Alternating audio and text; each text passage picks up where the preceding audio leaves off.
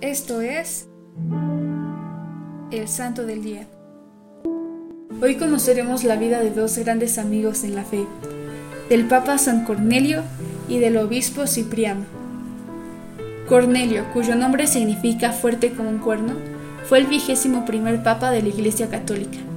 Afrontó con firmeza la herejía de Novaciano, teólogo que proclamaba que la Iglesia no tenía el poder suficiente para perdonar los pecados graves, los llamados lapsi, y que por lo tanto no podía absolver ni acoger de nuevo a quienes habían incurrido a la apostasía.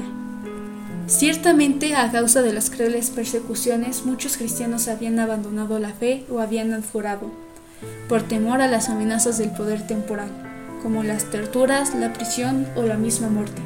Sin embargo, no fueron pocos los que reconocieron su falta y pidieron ser nuevamente admitidos en el seno de la comunidad cristiana.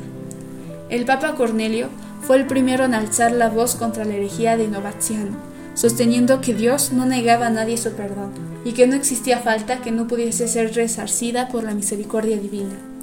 Cornelio excomulgó así a Novaciano, y éste eligió con sus seguidores el camino del cisma, convirtiéndose en antipapa. Entre quienes apoyaron al Papa Cornelio en esta doctrina sobre el perdón estaba el obispo Cipriano, quien guardó una estrecha amistad con él. Cipriano respaldó públicamente la postura pontificada en contra de Novaciano, por lo que se hizo de enemigos y detractores. Vale precisar que el Papa Cornelio no solo tuvo que sufrir por la controversia con Novaciano y sus seguidores, a quienes conocemos como los cátaros, también tuvo que sufrir porque en sus tiempos había una sangrienta persecución organizada por el emperador Decio. Por eso mismo Cornelio fue enviado primero al destierro y más tarde, en el año 253, tomado prisionero y condenado a muerte, muriendo decapitado.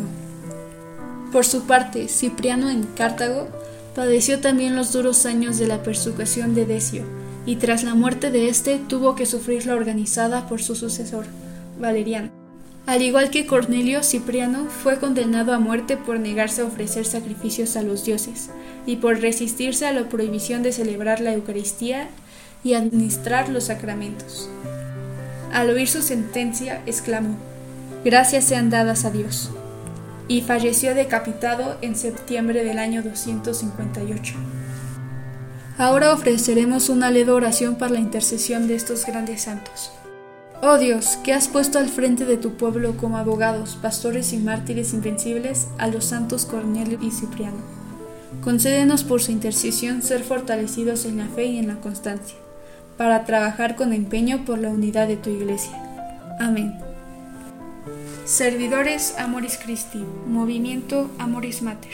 Haz todo con amor.